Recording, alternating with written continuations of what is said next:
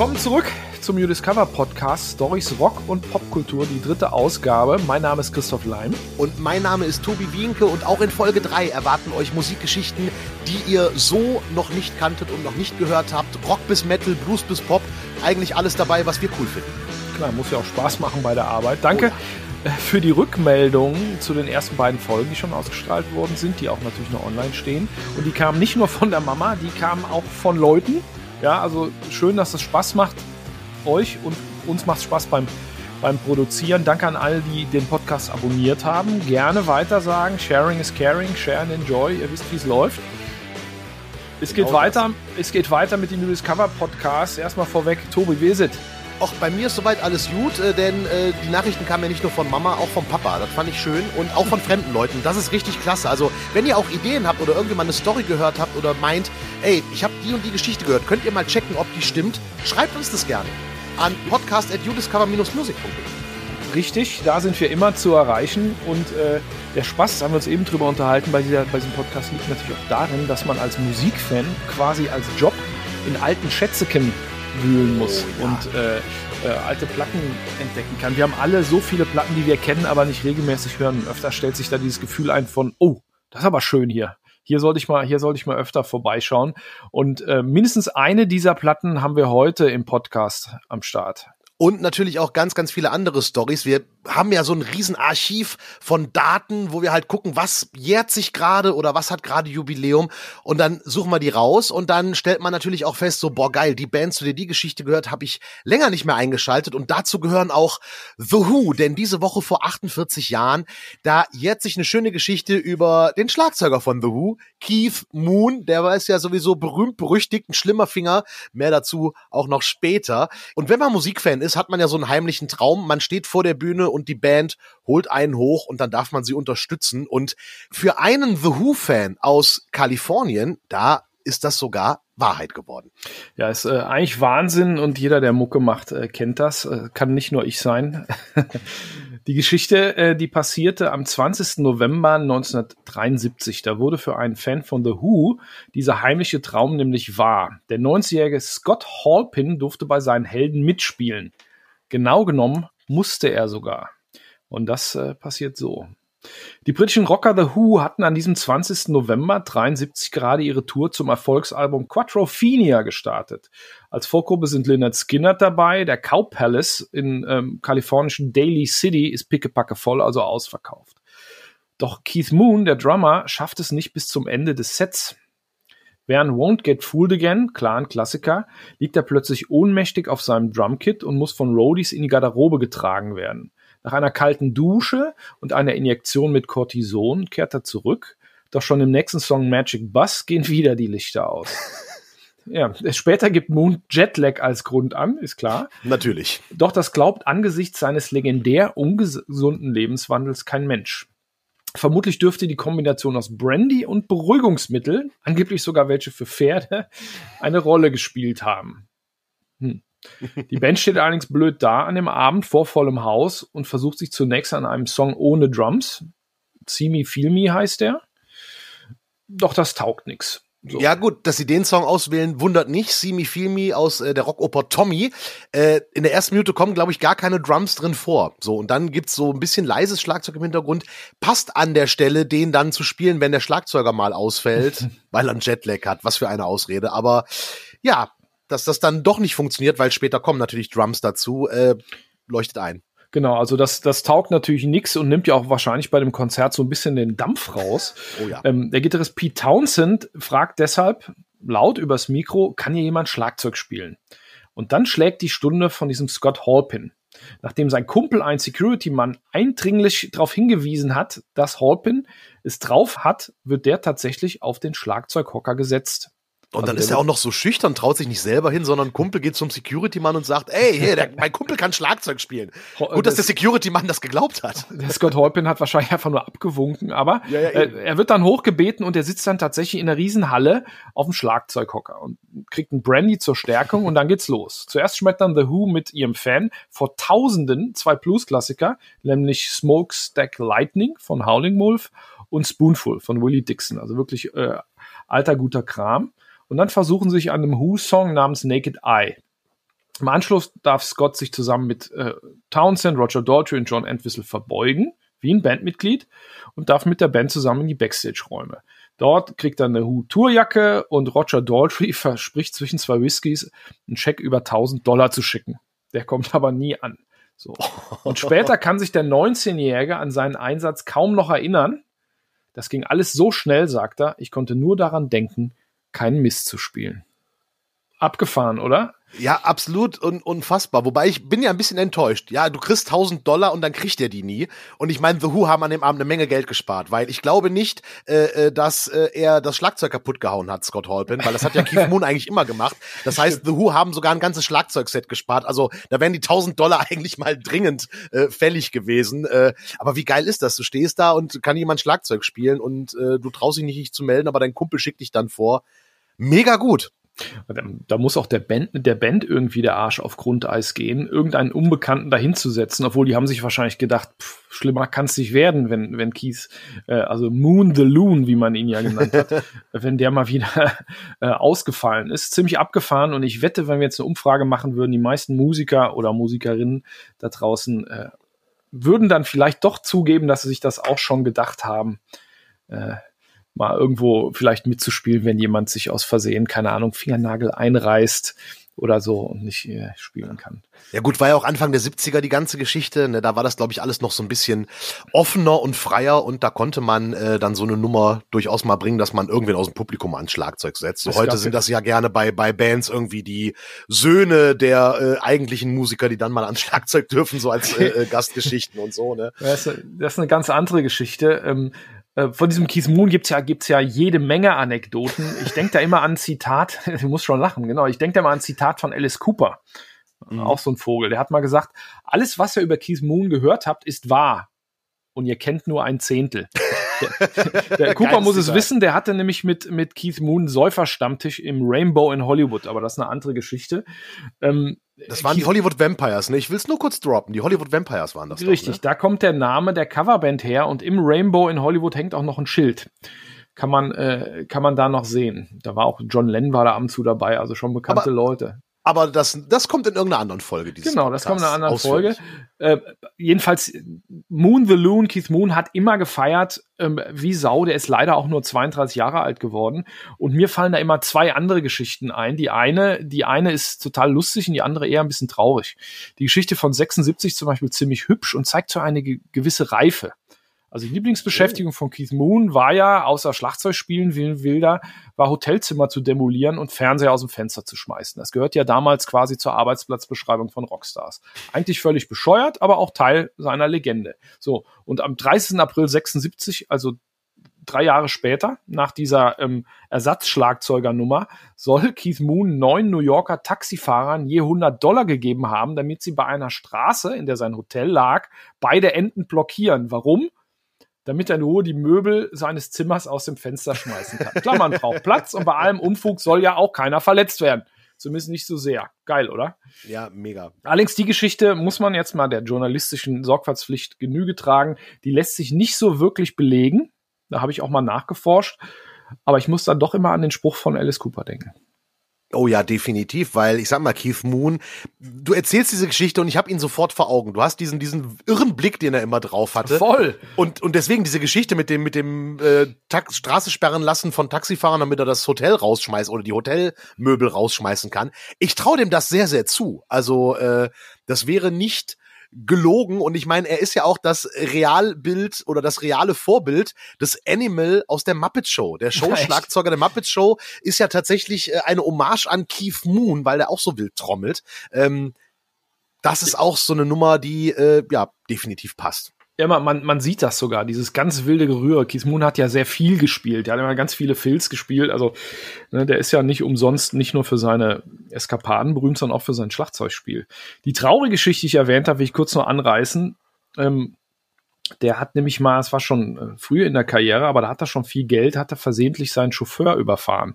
Uh. Und der war auch ein Kumpel von ihm und der hatte auch ein Kind und so. Die Geschichte erzählen wir ein andermal. Die waren in der Kneipe irgendwo und haben sich mit lokalen äh, Hooligans äh, irgendwie gestritten, weil die auch keinen Bock hatten, dass so ein Rockstar mit dem Rolls-Royce davor fährt und dann mussten sie irgendwie abhauen mit dem Auto und da ist der Chauffeur unter die Räder gekommen. Äh, nicht, nicht sehr schön. Da Ja. hat äh, Moon auch Zeit seines Lebens angeblich äh, drunter, drunter gelitten äh, und vielleicht auch deshalb so viel gesoffen. Keith Moon ist, wie gesagt, nur 32 Jahre alt geworden. Schade Mhm. eigentlich. Rest in Peace, sag ich mal. So Geschichten enden ja, also Geschichten, die wir hier haben, enden ja öfter mal mit einem Todesfall, gehört dazu. Ja, Äh, ist, nicht, ist nicht so schön. Aber die, äh, die Story von Scott Holpin ist schon äh, mindestens mal für Musiker äh, schon ziemlich cool. Wir haben es Ja. alle schon mal gehofft. Bei Auf welcher. Band willst du auf der Bühne stehen? boah, boah, das ist eine gute Frage. Also, äh, ja klar, ich hätte gerne mit Motorhead auf der Bühne gestanden, natürlich. Äh, das ist sehr offensichtlich, aber die gibt's ja nicht mehr. Mit wem würde ich denn jetzt gerne mal auf der Bühne stehen? Verdammt schwere Frage. Ich Das ist, das ist wirklich eine schwere Frage. Wenn ich mir, wenn ich mir nur eine aussuchen dürfte, boah. ich wüsste gar nicht, ich wüsste gar nicht, wo ich anfangen sollte. Also da müssen, müssen, wir uns einen Nachmittag frei nehmen. Oh ja, da können wir eine ganze lange Liste machen, aber ähm, Aber Drummer oder Gitarristen in meinem Fall saufen ja auch nicht mehr so viel wie früher. Die fallen auch nicht mehr so viel in Ohnmacht und nehmen auch keine Pferdeberuhigungsmittel. Das stimmt, das stimmt. Wobei, Die haben ja es was- ist alles so harmlos geworden. Ne?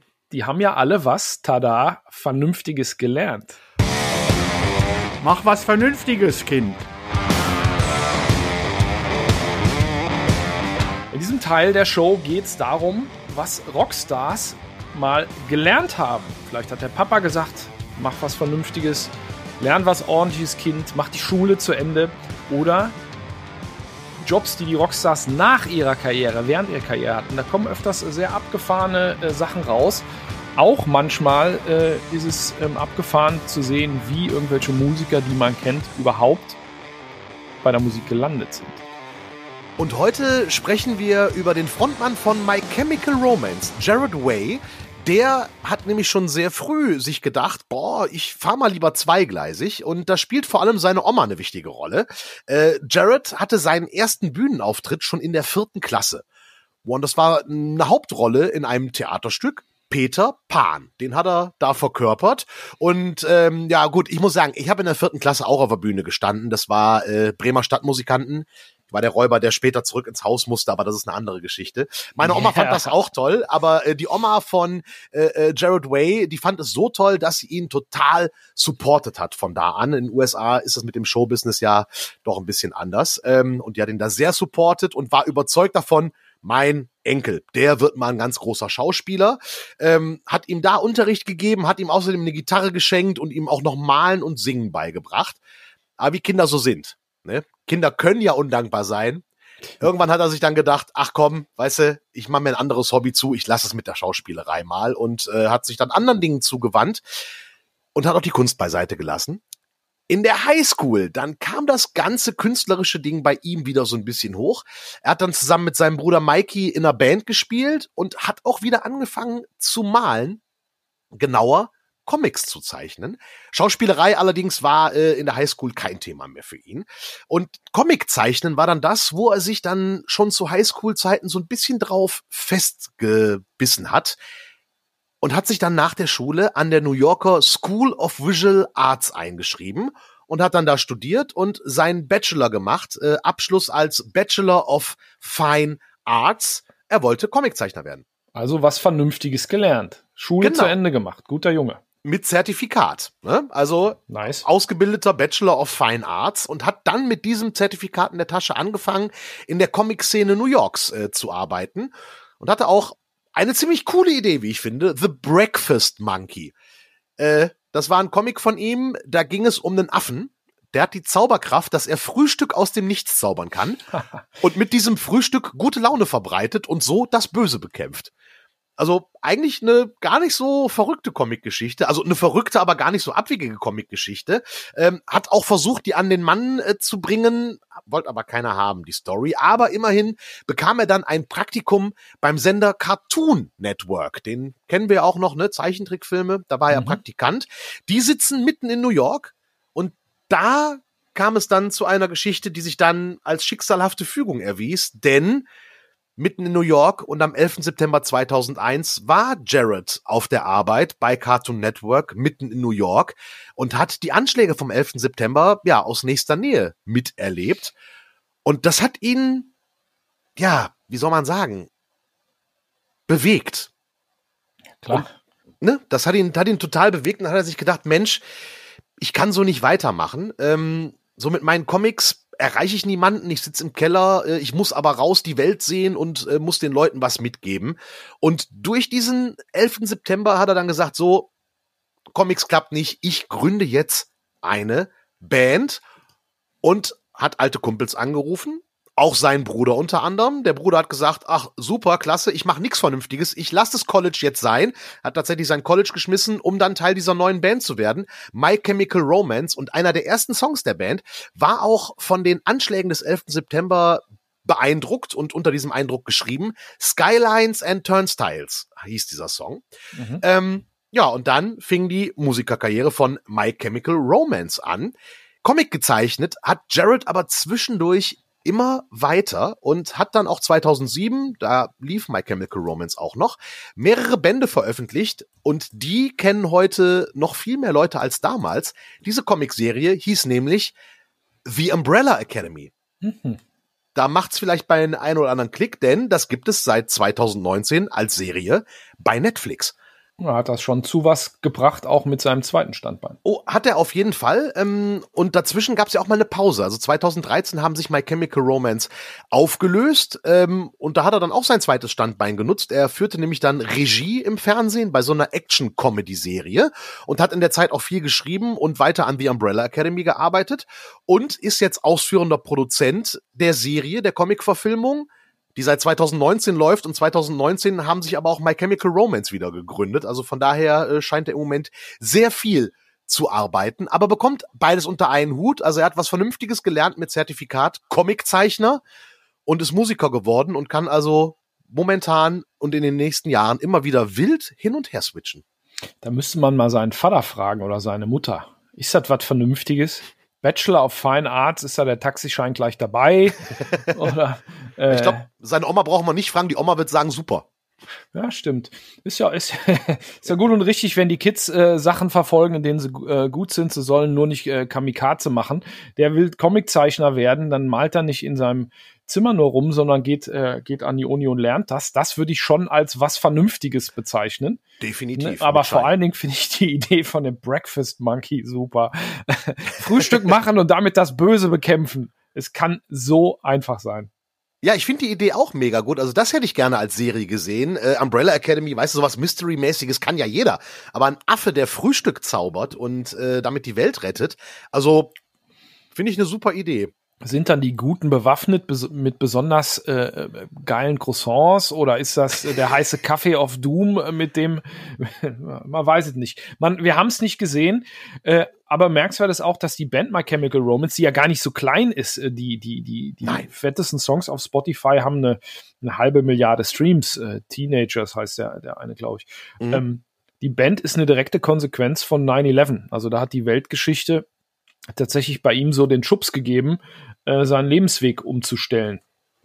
Auch eine interessante Ge Geschichte. Genau, und dann halt das äh, äh, zu ändern, was er gemacht hat, äh, was anderes zu machen und wieder zurück zu den Wurzeln zu kehren. Also das ist eine sehr, sehr interessante Geschichte und ähm, sind wir gespannt, was als nächstes dann von My Chemical Romance kommt. Vielleicht bringen die ja mal einen Comic raus haben ja auch schon andere Bands gemacht, Comics rausgebracht. Ähm, da fällt mir eine Band ein, über die wir später auch noch sprechen werden. Äh, richtig, richtig, aber richtig. Da war Blut im Comic, aber reden wir ein andermal drüber. Das ist eine andere Geschichte und soll ein andermal erzählt werden.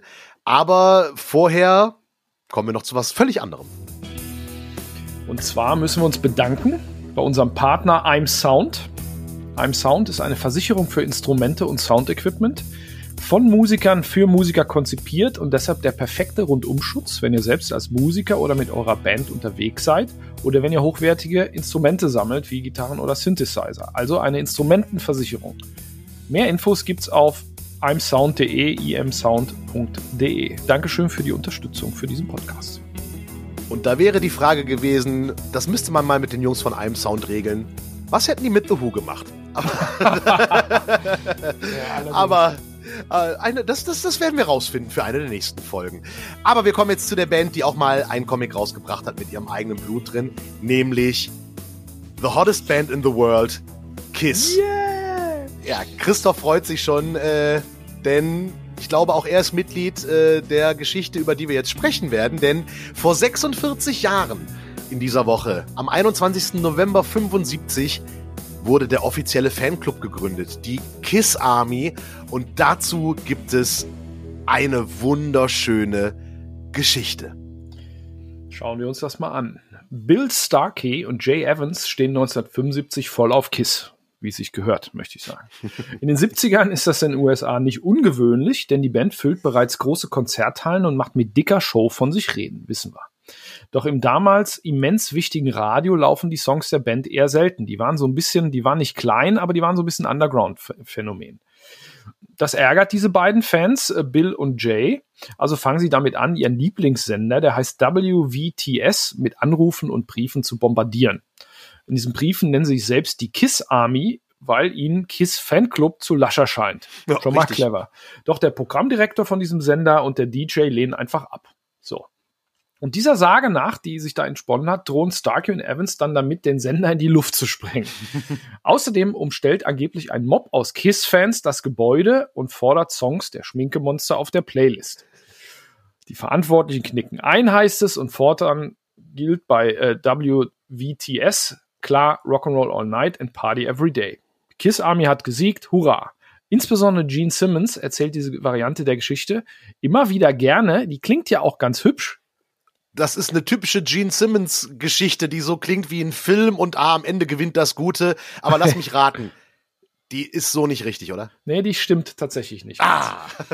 Bill Starkey, eben der Fan, der das damals angestoßen hat, erzählt das, erzählt das nämlich anders. Der Anfang stimmt allerdings. Die beiden Fans wollen Kiss auf dem Sender hören, der Sender lehnt ab und bezeichnet die Band als, Zitat, mittelmäßige Bachmann-Turner Overdrive. Oh, oh Doch als Kiss in dem Jahr 75 im September, nachdem sie vorher so ein bisschen gedümpelt sind mit den ersten drei Studioplatten, mit dem Live-Album Alive durch die Decke gehen, ändert sich der Ton. Der Sender nimmt KISS ins Programm auf, auch um hier nicht hinter der Konkurrenz zurückzustehen, die immer mehr KISS spielt. Und der Sender leiht sich sogar Starkeys Platten und Singles dafür aus. und der sagt dann mal irgendwann im Interview in USA Today, es war ein langsamer Prozess, aber wir haben uns durchgesetzt.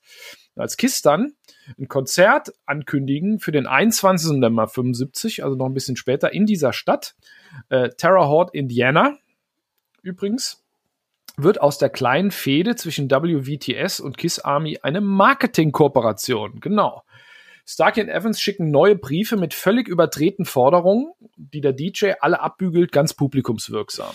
Ständig wird über Kiss geredet, ständig gibt's was zu lachen und viele von den Zuhörern wollen dann wissen, wie sie der Kiss Army beitreten können.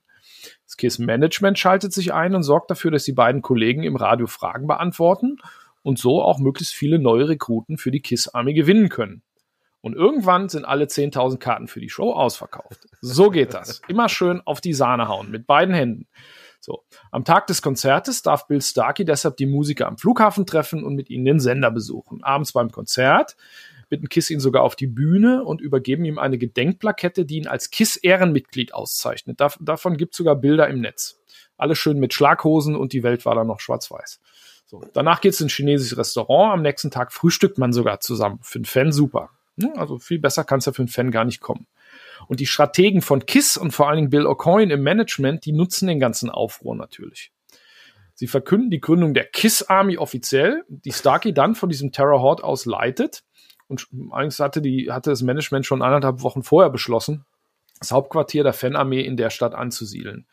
Nun, Starkey kann in der Folgezeit unzählige Konzerte sich angucken, vor allem auf der Destroyer Tour 76, nächste Platte, und kann die Musiker sogar damals selten ungeschminkt und im privaten Rahmen treffen.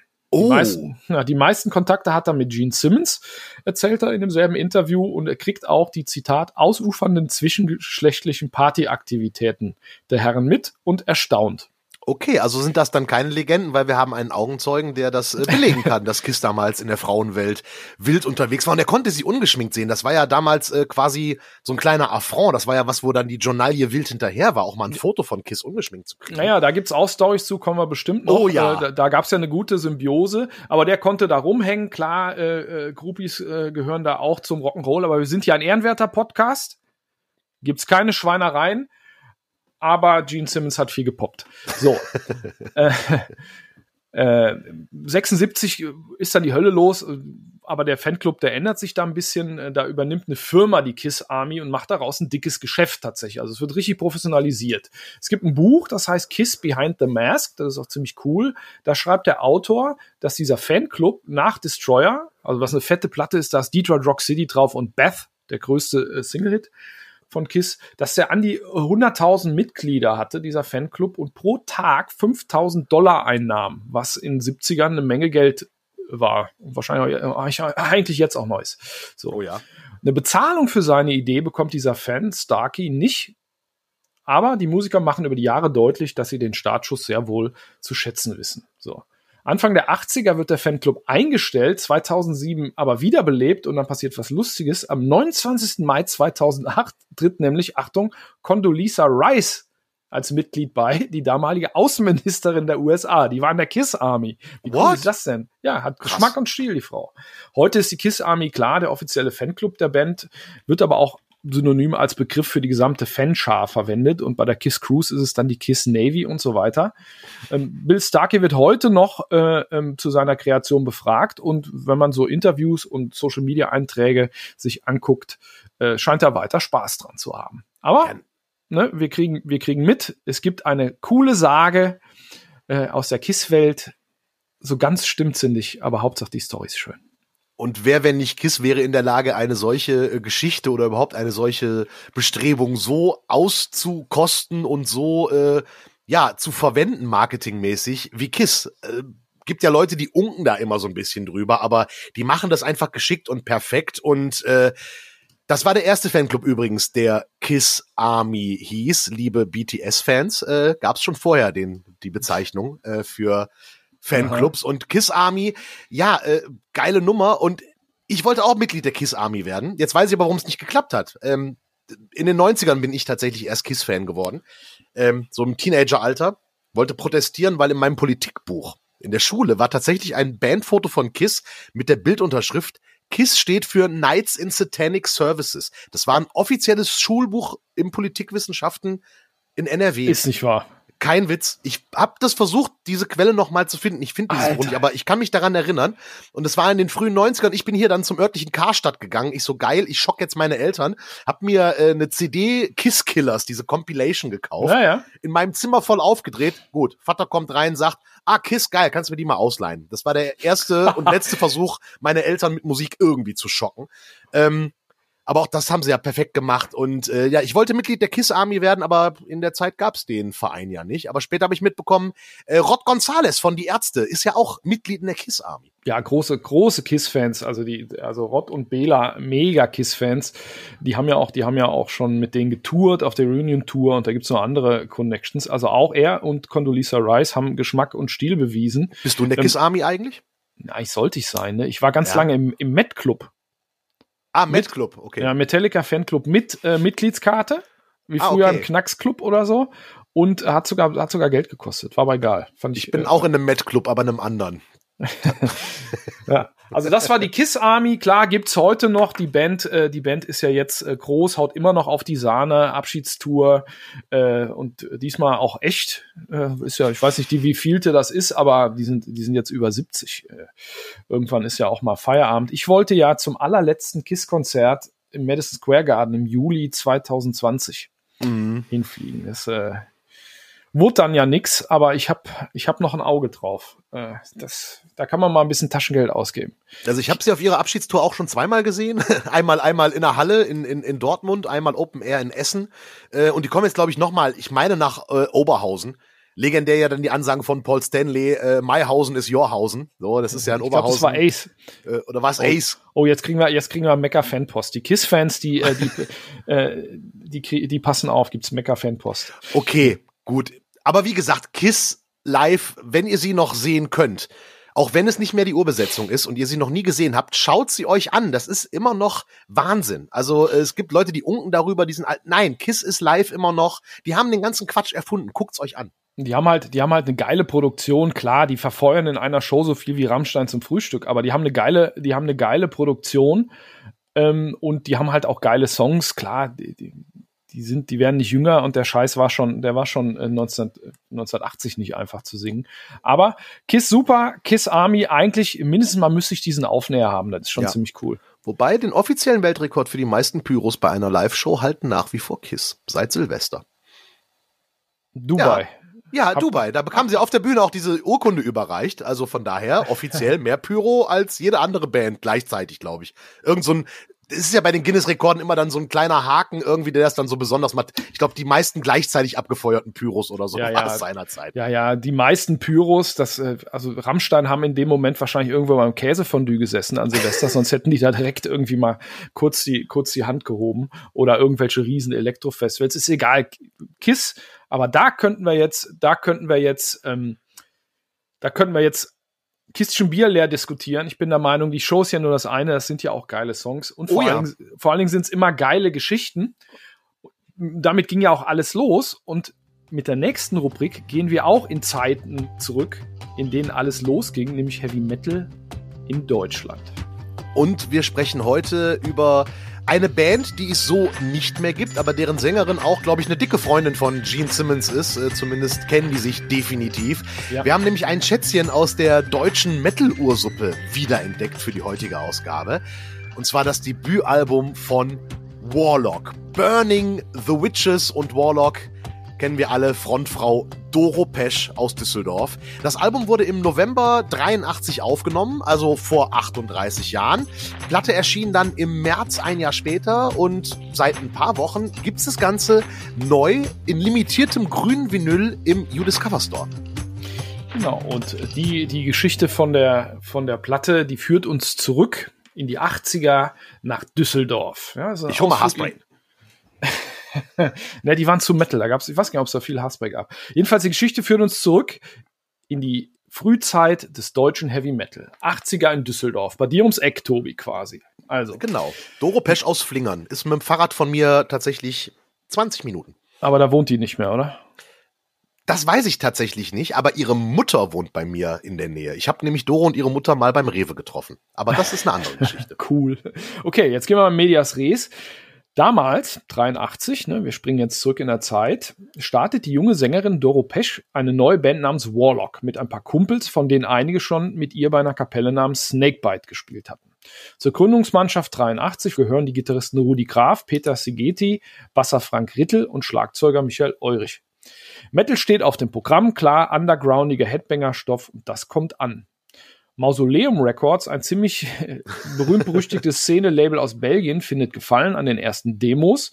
Deshalb kann die Band schon 84 das erste richtige Album aufnehmen. Und das ist eben Burning the Witches. Für eine große Produktion gibt's kein Geld, also ballert die Band die Songs in sechs Tagen aufs Band. Rauskommt ungeschliffen, aber nicht uncharmanter Heavy Metal in früh 80er Tradition, kein Poserkram, kein Thrash, sondern traditionelle Ware mit Nieten, Armband und Kutte. So. Die Stücke heißen Signs of Satan oder Metal Racer. und was ihm beim Songwriting fehlt, macht hörbare Leidenschaft zumindest ein bisschen wett. Vor allem das Titelstück Burning the Witches erweist sich sofort als Treffer. Auch die obligatorische Ballade, die heißt Without You, fehlt nicht. Die wird auch selbstverständlich die Single. Das war ja quasi das Gesetz in den 80ern. So. Das Cover von dieser Platte, das gemalt, zeigt eine Art Druiden oder Magier, der lächelt vor einer Kerze steht, an die eine blonde, elfenhafte Frau gefesselt ist. So Fantasy-Atmosphäre könnte auch Herr der Ringe sein oder Blind Guardian. Passt natürlich bestens in den ästhetischen Zeitgeist dieser Metal-Ära. Allerdings hatte die Band ursprünglich einen viel cooler aussehenden Kollegen im Sinn. Das hat Doro mal erzählt in einem Interview mit dem Webscene, das heißt Sleaze Rock. Und er hat folgendes erzählt. Ein Freund von uns namens Nico, der hat Comics gezeichnet. Ich habe ihn mal zu Hause besucht und damals haben wir alle noch bei unseren Eltern gewohnt. Lustig. Und er hatte das Cover-Artwork für Burning the Witches. Der Warlock darauf, ein männlicher Hexenmeister, sah genauso aus, wie wir uns vorgestellt hatten. Mit langen grauen Haaren. Fanden wir großartig. Also haben wir das Bild an die Plattenfirma geschickt. Als die Scheibe dann rauskam, mussten wir feststellen, dass jemand anderes mit dem Gemälde beauftragt hatten. Und plötzlich hatte der Warlock keine Haare mehr, aber dafür ein Ziegenbart und er war fett. Das hatte mit der ursprünglichen Idee nichts zu tun, aber wir konnten nichts mehr machen. Das Originalbild gab es auch nicht mehr, das hatten wir ja ans Label geschickt. Und damals hat man nicht einfach so Kopien oder Fotos machen können. Das hat Doro erzählt. So ging es damals im, im Musikgeschäft. Da gibt's von einigen Bands aus der Frühphase Geschichten, die die Labels haben halt dann auch gemacht, was sie wollten und irgendeinen Kram veröffentlicht. Nein! ne? Also das, das Cover ist, das es passt voll in die Zeit, das ist Fantasy und so weiter, aber ja, da sitzt ein, ein, ein dicker Glatzhaariger mit Ziegenbart und schaut diese kleine elfenhafte Frau, die an eine Kerze gefesselt ist. Ja, aber wenn du den im Vergleich siehst zu dem Borlock auf späteren Covern, irgendwie sieht er ja völlig anders aus. Ja, das ist stimmt. Äh, glücklicherweise dämpft diese die Misere mit dem Cover oder die Tatsache, dass so schnell irgendwie das aufnehmen mussten, die Nachfrage nach diesem Debütalbum nicht. Ich habe von Platz 39 in Deutschland gelesen. Das ist für einen Newcomer ziemlich beeindruckend. Wundert mich sogar fast, aber so ist es äh, niedergeschrieben. International gibt's von Presse und Fans Applaus. Ne? Also es ging bis nach Australien. Und deshalb kann die Band sogar für die nächste Scheibe zu einem Major-Label, nämlich äh, Phonogramm, wechseln. So. Der Rest ist mal wieder Geschichte, weil da kommen noch ein paar Platten, äh, vier Stück insgesamt. Und heute noch gehört Burning the Witches, der Song, zu den meisten Setlisten von Doro, auch noch nach dem Ende von Warlock. Die haben sie nämlich 88 aufgelöst. Seitdem ist Doro ja bekanntermaßen als Solokünstlerin in aller Welt unterwegs. Kleiner Epilog dazu. Frauen gibt's damals in der Welt der harten Musik selten bis gar nicht. Doch Doro zieht durch und tritt ein paar Türen ein auf dem Weg zur metallischen Gleichberechtigung. Schön, gut und richtig. Deswegen wird sie auch heute noch hochachtungsvoll und völlig zu Recht Queen of Metal genannt. Und das ging los mit dem Album Burning the Witches, das es äh, seit ein paar Wochen im Judas Cover Store als limitiertes grünes Vinyl gibt. Und die Platte lohnt sich auf jeden Fall. Die klingt richtig schön nach Metal 83 und was ich bemerkenswert finde, Doro klingt heute noch fast genauso wie damals. Also die ist stimmlich, die ist stimmlich fast kaum gealtert. Das fand ich wirklich sehr, sehr faszinierend irgendwie. Und ähm, ich habe auch wirklich die Fanohrenschütze ausgezogen gehabt. Also ich war echt überrascht, wie gut Doro heute noch klingt. Also ähm, das ist richtig klasse. Die hat sich ja sehr gut gehalten und wird ja gerne geungt. Ne? Aber gut, dass du es gerade noch mal gesagt hast, denn Doro hat nun mal tatsächlich im Metal den Weg bereitet. Das vergisst man gerne mal. Aber es gab 83 keine Hardrock singenden Frauen so richtig im Metal. Klar, Zumindest es gab Joan Jett und es gab äh, es gab ein paar Hard halt und so, ja klar, es gab's, genau. aber es, es, waren halt weniger und das war jetzt auch ein, ein Teilbereich vom Rock, nämlich Heavy Metal. Ja. Und und also vom großen Rock. Ähm, und da gab's da gab's weniger und die hat die war eine der ersten und bei allen bei allen Abstimmungen in Metal Magazinen immer Lieblingssängerin Doro, klar, erstens die beste, zweitens fast die einzige. Ne? Und äh, das mit der Stimme, das, ich glaube, die hat früher ein bisschen mehr geschrien, aber tatsächlich ist ihre Stimme nicht viel tiefer geworden über die Jahre, wenn man sich das mhm. jetzt, jetzt anhört. Was ja so ein bisschen Konsens ist bei meinen äh, Heavy Metal Kumpels, äh, das wird äh, dir genauso gehen. Man darf ja eigentlich über Doro nichts Schlechtes sagen, finde ich. Ne? Das ist, das gehört sich nicht, so ist das Gesetz.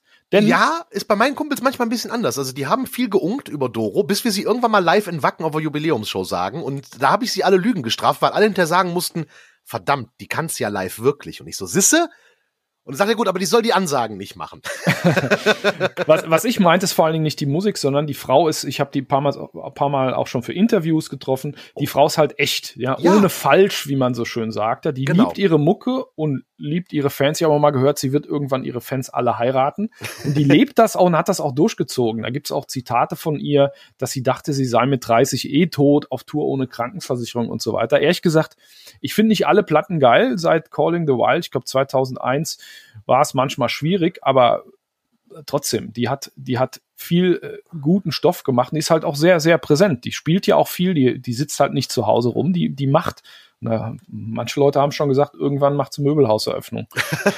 das glaube ich wird sie, äh, ganz ehrlich, wenn es ein cooles Möbelhaus ist und Doro das Möbelhaus äh, äh, geil findet, weil das irgendwas, äh, würde sie das vielleicht sogar machen, weil Doro, man muss ja sagen, die ist ja sehr konsequent, die lebt ja seit Jahren auch konsequent vegan, ja, trägt äh, veganes Leder, früher hat man Kunstleder gesagt, ähm, ist da sehr engagiert und auch ein totaler Fitnessfreak, die macht ja auch viel Sport und so. Und äh, wenn das eine Sache ist, zu der sie steht, dann macht sie das auch. Sie hat ja auch in, in Wacken Leute verheiratet, in der, in der Kirche irgendwie äh, äh und solche Geschichten. Und äh, wenn die eine Sache gut findet und dazu stehen kann, dann macht die das auch. Und wenn es ein Metal-Möbelhaus ist, würde sie das vielleicht sogar äh, äh, auch machen. Und die ist, wie du sagst, die ist eine total liebe, ein, einer der nettesten Menschen im Interview und ähm, ein herzensguter Mensch, Herz am rechten Fleck, nicht verstellt, die ist so, wie sie ist. Genau. Und legendäre Ansagen. Die Story muss ich kurz loswerden. Ich werde es nie vergessen. Mein letztes Konzert vor Corona, Doro Support von Saxon. Und sie spricht ja Englisch, weil sie sagt, es sind internationale Leute da, also spreche ich aus Respekt mit dem Publikum Englisch. Und sie animierte das Publikum mit dem Ruf, Are you ready to the left? Are you ready to the right? Are you ready auf den Rängen? Das klingt witzig, aber das war total geil und das war so echt und das war so Doro und das war so sympathisch und auch das eine ne Person, guckt sie euch mal live an, egal äh, was ihr von ihr haltet, die ist gut, die ist richtig gut und hat gute Songs. Vor allen Dingen ist die, vor allen Dingen ist sie halt echt äh, äh leidenschaftlich und echt echt, ne? Und damals vor allen Dingen waren ja auch alle irgendwie in Doro verliebt. Muss man Damals? auch mal sagen. Da gibt's, da, da gibt's geile, da gibt's geile Geschichten. Warlock waren, wenn ich das richtig in Erinnerung habe, mal auf Tour mit Megadeth. Und Doro stand auf Mustaine und Gitarrist Jeff Young, der für eine Platte dabei war, stand auf Doro. Und da haben die beiden Herren sich mal so ein bisschen gestritten. Und Doro selbst hat man im Interview gesagt, sie war auch äh, ein bisschen verknallt in Hatfield. Also das ist ja wie Klassenfahrt irgendwie gewesen. Die haben mal in Belgien auf diesem Popperinge Festival äh, zusammen äh, zusammen gespielt. Es gibt auch Fotos von Hatfield mit Warlock-Shirts. So ist das nicht.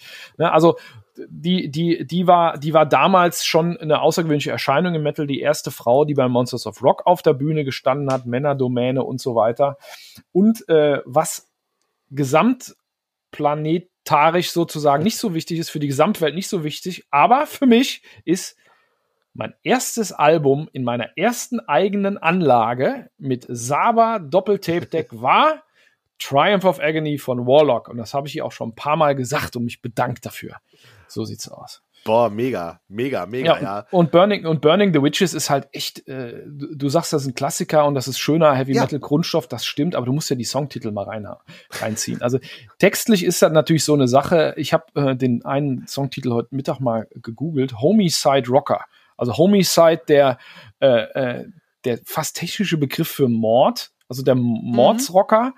Und den Text könnt ihr selber mal nachschlagen. Ist Klischee hoch 10, aber das musste irgendwie und die anderen Sachen heißen irgendwie After the Bomb, klar, Nuklearkrieg im Heavy Metal Grundthema, Hateful Guy und natürlich ganz klar, wie gesagt, Sign of Satan und Metal Racer. Das ist 1A 80er Stoff, wie die Musik. Ja, das macht, sowas macht Spaß, Gitarre zu spielen. Also bei der, sowas habe ich bei, bei Sinner selber eine ganze Weile gespielt bei den alten Songs. Sowas macht echt Spaß. Das ist cooler, cooler Gitarrenkram, aber das klingt auch ein bisschen dated, oder? Also vom, von der Produktion her. Was nichts Schlechtes ist, ist eine Feststellung. Nein, es, es klingt, es klingt oldschool und es ist äh, total super. Und ich meine, das sind halt so Texte, wo du wunderbar äh, Metal-Saufen spielen kannst. Du suchst dir aus diesem äh, Grund Wortschatz Metal einfach drei oder fünf Begriffe raus. Nehmen wir mal äh, Satan, Rocker und äh, Metal. Und jedes Mal, wenn das Wort kommt, trinkst du einen kurzen. Das heißt, äh, gucken, ob du mehr als eine Seite von einer LP dann schaffst. Äh, könnt ihr dann ausprobieren, wenn ihr sie euch bestellt. Aber auf jeden Fall eine Platte, die man gehört haben muss. Warlock und Burning the Witches. Super Sache. Ist auch ein bisschen so eine Empfehlung, dass die Platte, die wir diese Woche für euch entdeckt haben, Warlock Burning the Witches. Und damit kommen wir schon zum Ende von Ausgabe 3 dieses schönen Podcasts. Vielen Dank, hat Spaß gemacht und wie gesagt, abonniert das Ding, je mehr, desto besser. Ne, gerne auch weiterempfehlen, ne, auch eurer Mama. Alle Links dazu gibt es unter udiscover-music.de slash podcast.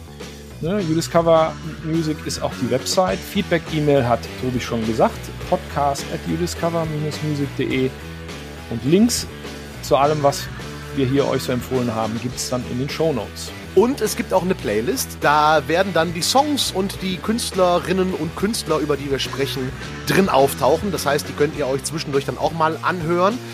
Wenn ihr beim Sport seid zum Beispiel und trainiert und euch eine Folge zu kurz sein sollte, könnt ihr das definitiv dann durch diese Playlist nochmal verlängern. Und wir hören uns nächste Woche Freitag wieder im You Discover Podcast Stories, Rock und Popkultur. Ihr habt aber auch die Chance, vorher schon mal einen von uns live zu sehen.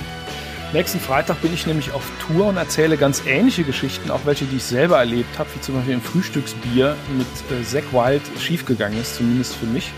Daten für die Shows gibt es unter rockstories.de. Sagt mal Hi. Wir hören uns auf jeden Fall nächste Woche wieder im Podcast. Ausgabe 4. Ich habe Bock drauf und freue mich jetzt schon drauf, die, die, die Stories rauszusuchen. Vielen Dank von Christoph Leim und Tobi Wienke. Macht's gut. Tschüss. Tschüss.